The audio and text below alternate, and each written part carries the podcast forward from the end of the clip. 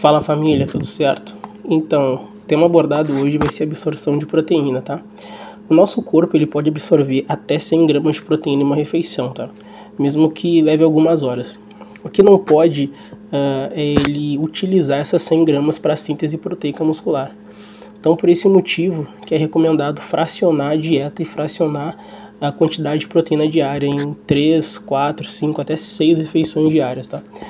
Uh, se, a, pessoa, o atleta ele consome muita proteína em uma única refeição, parte desses aminoácidos eles vão ser oxidados, que é realmente vão produzir energia, e não serão utilizados para a síntese proteica muscular.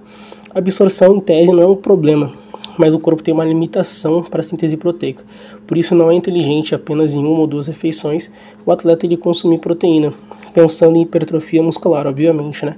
Toda dieta tem uma estratégia, mas voltada para hipertrofia não é interessante. Interessante sempre esse fracionamento para realmente é, otimizar essa síntese proteica muscular. Tá bom, família? Fique esperto, mais uma dica do coach. Valeu!